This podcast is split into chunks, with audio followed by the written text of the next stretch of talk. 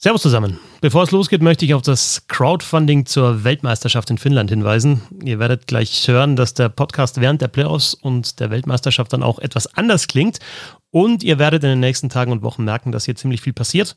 Höhepunkt soll dann die Weltmeisterschaft sein. Und wie groß dieser Höhepunkt wird, das könnt ihr selber mitentscheiden.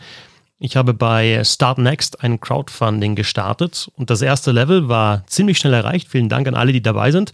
Es gibt aber weitere Level, die ihr sozusagen freischalten könnt. Fest steht, dass Bernd Schwickerath nicht nur im WM-Podcast dabei sein wird, sondern auch zeitweise direkt aus Helsinki zugeschaltet sein wird. Vielleicht fliege ich auch nach Finnland, wenn die Crowdfunding-Summe noch weiter steigt. Ihr bezahlt also mit dem Crowdfunding unsere Arbeit und finanziert auch ein wenig die Kosten für Reise und Unterkunft mit. Jetzt die Frage, wie könnt ihr supporten? Geht einfach auf startnext.de slash bissel-hockey-wm22. Noch einmal startnext.de slash bissel-hockey-wm22. Also, wenn ihr wollt, dass wir euch ausführlich über die Eishockey-WM 2022 informieren, teilweise auch von vor Ort, dann zögert nicht, uns zu supporten. Und wenn ihr den Podcast langfristig unterstützen wollt, dann werdet Teil der Bissel Hockey Fankurve. Das geht entweder über Steady, PayPal oder per Dauerauftrag. Genaueres gibt's in den Show Notes. Und jetzt viel Spaß und wie immer, danke fürs Zuhören. Die DEL Playoffs bei Bissel Hockey. Alles rund um die geilste Zeit der Saison. Habe der, schön, dass ihr dabei seid. Ich bin Christoph Fetzer. Bissel Hockey geht immer. Kleine Vorrede, aber ja, ist ein, ist ein Herzensprojekt. Ich habe da Bock drauf und wir hoffen, dass wir euch da über die Weltmeisterschaft äh, ausführlich äh, informieren können und euch da auch die News dann von vor Ort bringen können. Hier im Bissel Hockey Podcast und auch schon während den Playoffs, während den DL Playoffs geht es hier rund. Und dann gibt es natürlich jetzt hier als erstes die Vorschau auf die erste Playoff-Runde. Ich habe mir ein bisschen Unterstützung geholt von Fabian Huber, von Tobias Bonk, von wie heißt der nochmal aus Nürnberg? Sebastian Böhm und von Bernd Schwickerath. Das sind natürlich die vier Mannschaften, die sich gegenüberstellen. Also Ingolstadt gegen Köln, siebter gegen zehnter und Nürnberg gegen Düsseldorf, achter gegen neunter. Eigentlich hat es ja geheißen, die Auswärtsmannschaft fängt an am Dienstag und dann gibt es zwei Heimspiele back-to-back, -back, wenn die nötig sein werden, für ja, die besser platzierte Mannschaft Nürnberg macht ein bisschen Strich durch die Rechnung und äh, kann am Donnerstag nicht zu Hause spielen. Deswegen ist es da klassisch in dieser Serie erst in Nürnberg, dann in Düsseldorf, dann, wenn es nötig ist, noch einmal in Nürnberg und in der anderen Serie geht es in Köln los und dann also zweimal die Ingolstädter zu Hause. Die sind siebter geworden, die Ingolstädter, und haben mich so ein bisschen, ja, negativ überrascht, muss ich ganz ehrlich sagen. Ich hätte vor der Saison gesagt, nachdem sie ja so, so eine gute vergangene Saison gespielt haben und ja dann auch nochmal sich mindestens äh, gehalten haben, was die Qualität anbelangt, äh, vielleicht nochmal verbessert haben. Ich habe eigentlich gedacht, dass sie ja mindestens Top 6, vielleicht sogar ein Top 4 Kandidat sind. Haben sie nicht ganz geschafft, hatten eine, eine unglaublich schlechte Serie nach der Olympiapause und sind dann am Ende ja, immer noch mit der Chance auf den sechsten Platz in den letzten Spieltag gegangen, aber haben das nicht ganz äh, geschafft, haben sich eben da im Fernduell gegen Bremerhaven nicht durchsetzen können, also auf Platz sieben der ERC Ingolstadt. Und dann holen wir uns doch mal die Einschätzung von Fabian Huber, der unter anderem in der Eishockey News über die Ingolstädter schreibt. Servus Fetzi aus Ingolstadt, wo man sich vor der Saison sicherlich erhofft hat, äh, den Pre-Playoffs aus dem Weg zu gehen, jetzt aber gegen die Kölner Haie spielt. Zu allem Überfluss fehlt mit Frederik Storm der beste Stürmer, mit Ben Marshall der beste Verteidiger und mit David Warsowski und Matt Bodie auch die anderen beiden ähm, Importabwehrspieler. Das sind äh, erstmal gar keine guten Voraussetzungen so kurz vor den Playoffs. Ähm, in den letzten beiden Spielen hat die Defensive gehalten. Man hat in der regulären äh, Spielzeit ähm, gegen Köln und gegen Schwenningen kein Gegentor gefangen. Auch weil Kevin Reich gut hielt, der jetzt wohl in den Playoffs auch starten wird und weil das Penalty Killing relativ gut stand. Ähm, es gab ja nach der Olympiapause ähm, ja einen regelrechten Slump. Man hat neun von zehn Spielen verloren, was auch dran lag, dass man ja irgendwie kumuliert in über 60 Powerplay-Minuten nicht getroffen hat. Das Ganze hat sich jetzt wieder ein bisschen gefangen. Das Powerplay ist wieder heiß gelaufen. Ähm, ja, Spiele gegen Köln sind für Ingolstadt immer was Besonderes. Vier Playoff-Serien gab es bisher. Darunter am denkwürdigsten sicherlich die äh, Finalserie 2014, aber auch das Viertelfinale 2019, als der ERC noch eine 3-1-Serienführung aus der Hand gab. Doug Shedden wurmt das heute noch. Er kommt immer wieder mal drauf zu sprechen. Die vier Spiele unter der Saison waren äh, ja sehr defensiv geprägt. Ingolstadt hat sich ziemlich schwer getan mit der Abwehrtaktik oder dem äh, ja recht passiven Spiel von von Uwe Krupp, der da das Spiel recht eng macht, immer in der eigenen Zone. Ähm, dreimal ging es in die Verlängerung. Ähm, ich glaube, es wird auch dieses Mal eine knappe Serie, ähm, wobei ich denke, dass letztlich der Qualitätsunterschied im Sturm den Ausschlag äh, geben wird. Ähm, Ingolstadt wird, denke ich mal, sein, sein Heimrecht nutzen und ähm, ähm, ja, ich sehe in der Kölner Offensive tatsächlich zu wenig äh, Firepower, um, äh, um da irgendwie mit Ingolstadt mithalten zu können. Von dem her tippe ich ähm, auf durch die Defensivausfälle eine sehr knappe ähm, aber dann letztlich äh, an Ingolstadt gehende Serie mit 2 zu 1. Servus. Servus Fabian. Dankeschön für die Einschätzungen aus Ingolstadt und ja, offensive wahrscheinlich in der Tiefe her Vorteil für Ingolstadt. Mal schauen, wie sie eben die Ausfälle in der Defensive auch kompensieren können. Äh, dieses, diesen Slump im Powerplay hat äh, Fabian auch angesprochen. Sie haben insgesamt immer noch das viertbeste Powerplay äh, der Liga. Sie haben natürlich auch individuell wirklich äh, Qualität. Justin Feser hat eine super Saison gespielt, das bester äh, Scorer insgesamt. Daniel Pieter, bester deutscher Scorer. Kevin Reich, da mal auf den Torwart geschaut, 91,5 Prozent die Fangquote von ihm. Und ja, Ingolstadt, eine Mannschaft, wenn sie ins Rollen kommt und wenn sie eben ihr Hockey spielen kann, wenn sie ihre läuferische Stärke ausspielen können, die Ingolstädter, dann, dann sind sie spektakulär. Ähm, ja, mal schauen, wie sich dieses Tempo und vielleicht auch die Technik von Ingolstadt gegen ja, die Härte von, von Köln dann schlägt und äh, wie die Serie läuft. Klar, Heimvorteil für den ERC Ingolstadt. Und bei den äh, Kölner Hain äh, ist es ja doch schon äh, ja, eine komische Saison gewesen. Die haben sich dann wirklich am am letzten Spieltag dann noch qualifiziert für die Top 10. Da hat ihnen ein Punkt gereicht, eben gegen Ingolstadt. Man sieht sich jetzt gleich wieder. Und haben diesen Punkt auch geholt. 0-0 nach 60 Minuten und dann Landon Ferraro, der das Siegtor erzielt hat gegen Ingolstadt in der Verlängerung und deswegen die Kölner Haie unter den Top 10 hatten ja zwischendrin auch mal wirklich ganz richtig schwere Phasen. Schwer, schwer zu greifen, finde ich, die Mannschaft, weil sie ja super angefangen hat und dann ja abgerutscht ist und ja, vor allem in der Defensive, drittschlechtestes Penalty-Killing der kompletten Liga, 49 Gegentore sind nach Bietigheim die meisten. Auf der anderen Seite übers Powerplay dann das wieder kompensiert und ja, ein paar Offensivspieler, die ganz gut drauf sind. Wir fragen nach bei Tobias Bonk vom Sharkbite Podcast, was denn für die Kölner Haie spricht in dieser Playoff-Serie. Sie sind am Ende reingerutscht. Sie haben am Ende zwei Spiele am letzten Wochenende gewonnen. Sie haben die wenigsten Spiele zuletzt gehabt. Das heißt, sie sind mit Sicherheit das ausgeruhtere Team. Die Leistungen ähm, gerade im Ton in Defensive sind sehr schwankend gewesen, aber wurden jetzt am Ende wieder besser und auch im Sturm ähm, gab es zwei Teile der Saison in der ersten Hälfte waren die Haie mit einer der stärksten Angriffsreihen und ab Mitte Dezember ist das Ganze dann so ein bisschen ähm, ja abgeflacht, gab weniger deutlich weniger Tore gegen Ingolstadt hatte man mehr Spiele die Saison gewonnen als verloren. Drei gewonnen, eins verloren. Zwei davon waren aber auch in der richtig guten Zeit der Haie zu einem Zeitpunkt, als Ingolstadt noch die Form am Anfang der Saison ein bisschen gesucht hat. Wird eine 50-50-Sache. Möglich ist es auf jeden Fall. Für die Haie wird es danach nach Berlin gehen. Vermutlich ist spätestens dann Schluss, aber die erste Playoff-Runde, die ist auf jeden Fall möglich zu überstehen. Mein Tipp wäre die Haie in drei. Also Tube schaut schon voraus aufs mögliche Viertelfinale. Klar, die Haie sind Zehnter geworden nach äh, der Hauptrunde. Das heißt auf jeden Fall, wenn sie weiterkommen, dann wartet halt der Hauptrundenerste.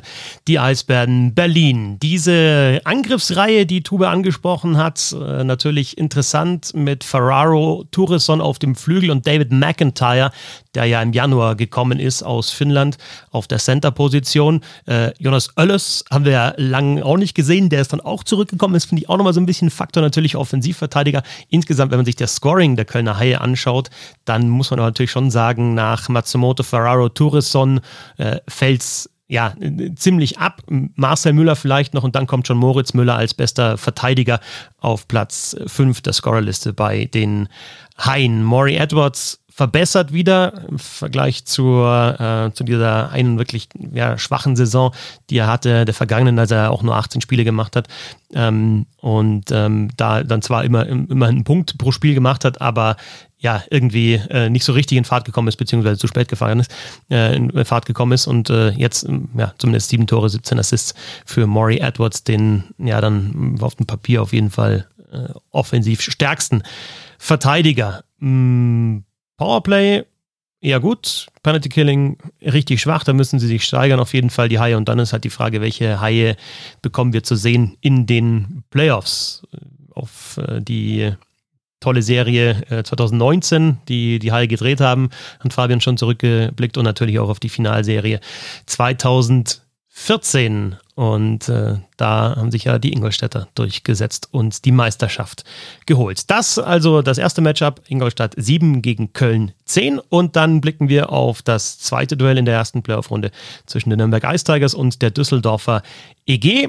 Nürnberg ist eine Mannschaft, die mich positiv überrascht hat. Wir dürfen nicht vergessen, wo die herkommen. Die sind in der Saison 2021 letzter geworden im Süden, ähm, haben unter der Saison 21-22 den Trainer gewechselt. Frank Fischöder ist gegangen und Tom Rowe ist gekommen und das war die richtige Entscheidung jetzt im Nachhinein auf jeden Fall. Stefan Ustorf hat sie mitgetroffen oder hat sie getroffen und äh, Tom Rowe, ja wirklich interessante Trainerpersönlichkeit, auch in seinem Alter von Mitte 60, dann durchaus nochmal, ja, einer der der den Horizont noch erweitern kann. Wir hatten zuletzt die Geschichte Jessica Campbell, ähm, ihr habt das mitbekommen, die da an der Bande stand und Tom Rowe hat ihr teilweise Verantwortung übertragen. Und äh, was Sebastian Böhm auch sagt, dass äh, die Stimmung einfach auch eine ganz andere ist und äh, wahrscheinlich hat dann auch äh, Tom Rowe damit zu tun. Wir schalten nach Nürnberg zu Sebastian.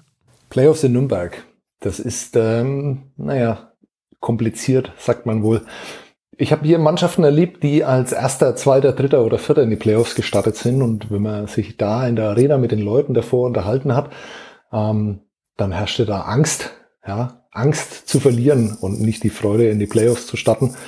Die Zeiten sind schon lang vorbei, das ist auch klar.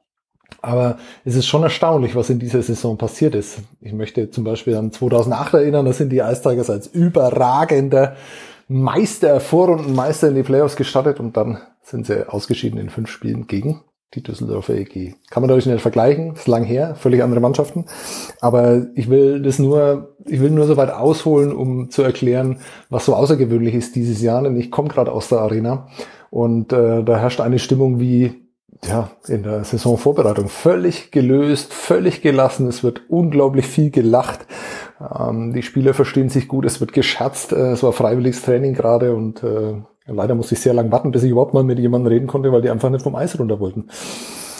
Tja, also äh, das ist natürlich jetzt keine sportliche Einschätzung.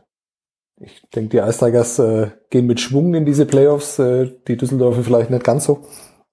Aber Diesmal geht es, finde ich, gar nicht so sehr ums Sportliche, sondern es geht um die Einstellung ähm, hier in Nürnberg und die hat sich seitdem Tom Rowe hier ist ähm, massiv verändert und hier freuen sich einfach alle auf die Playoffs und ich, das sollte reichen als Einschätzung. Dankeschön an Sebastian Böhm, der natürlich hier auch immer wieder im Roundtable zu hören ist. Hm, vielleicht noch so ein paar Namen. Also äh, Tom Rowe habe ich jetzt schon genannt und äh, Sebastian auch. Stefan Ustorf habe ich genannt, aber auch von den Spielern, die gekommen sind. So ein Tyler Shee zum Beispiel ist Topscorer geworden jetzt in dieser Saison in Nürnberg mit 43 Punkten in 48 Spielen 25 Tore geschossen. Ein Gregor McLeod gefällt mir sehr, sehr gut. Ein Ryan Stower, der ist jetzt auch wieder zurück gewesen auf dem Eis in dem Training, in dem äh, Sebastian war am Montag.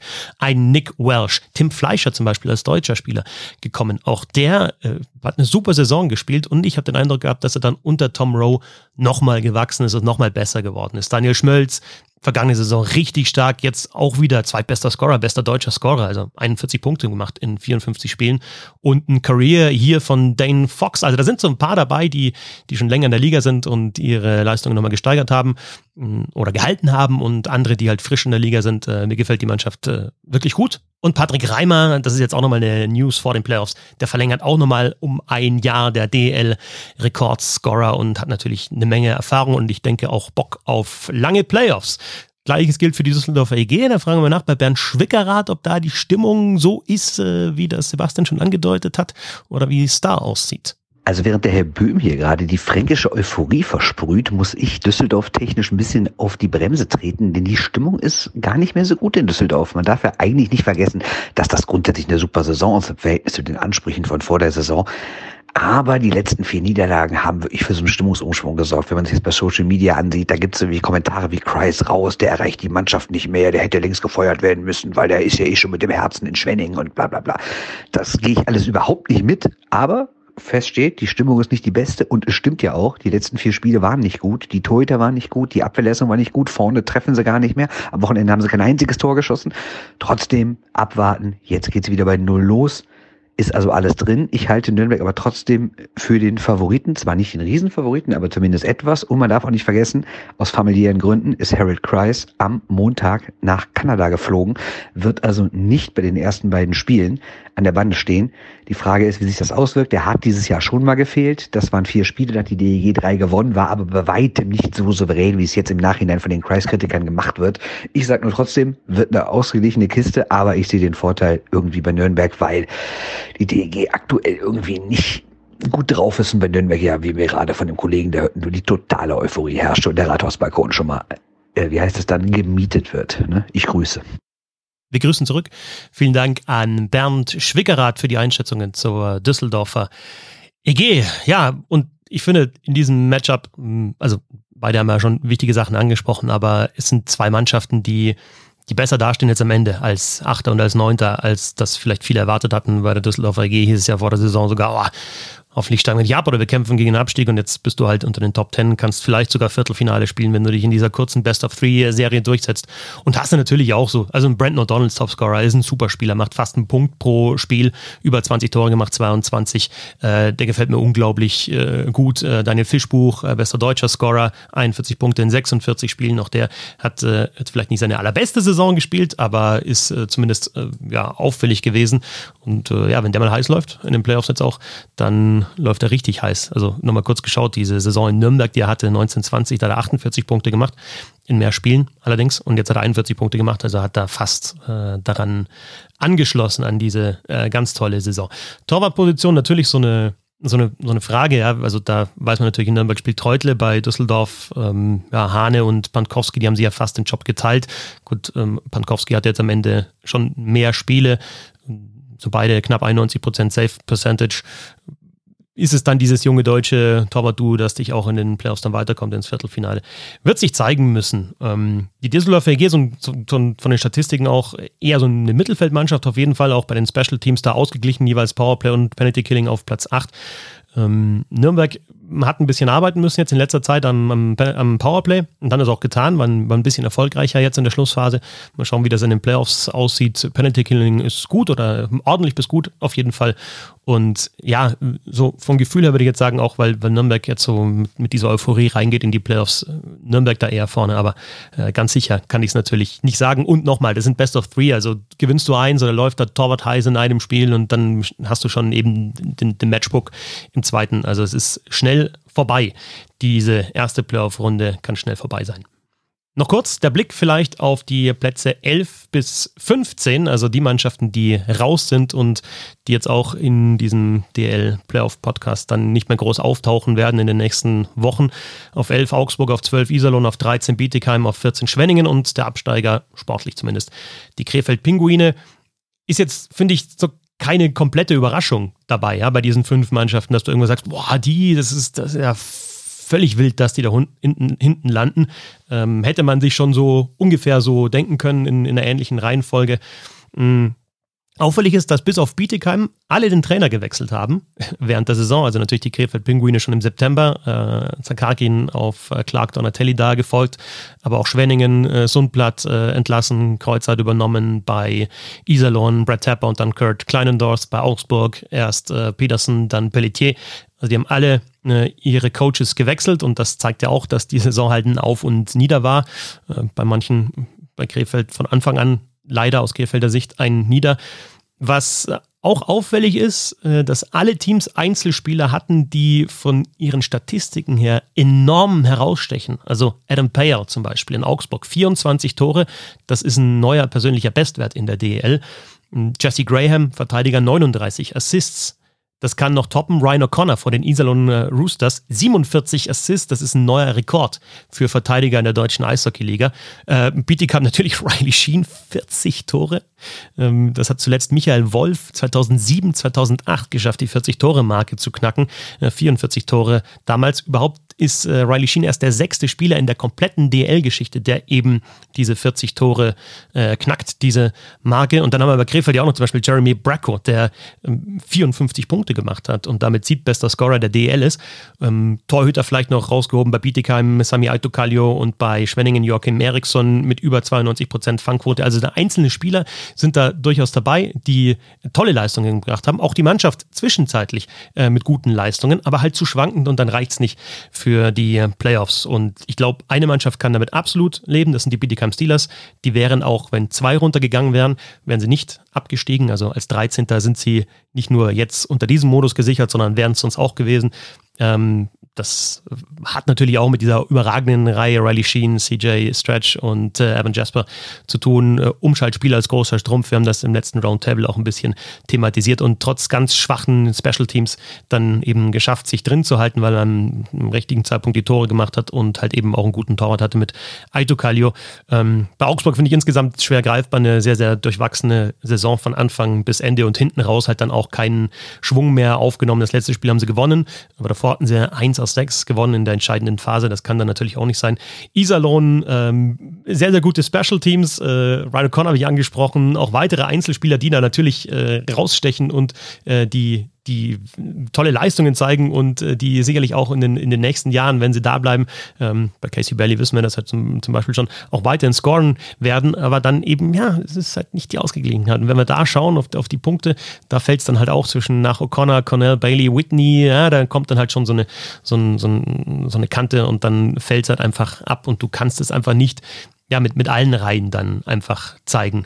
Und äh, ja, bei Schwenningen finde ich auch, dass sie einfach von Anfang an nicht geschafft haben, die, die Abgänge der vergangenen Saison zu kompensieren und da wieder eine Mannschaft aufs Eis zu stellen, die so spielen kann, wie es Niklas Sundblatt, der dann äh, entlassen wurde, will und äh, die eben auch dann ja die, die, die Punkte, die nötigen, holt für die Playoffs. Wir dürfen bei allen nicht vergessen, dass Corona ja mal mehr, mal weniger hart zugeschlagen hat, vielleicht auch zu falschen Zeitpunkten.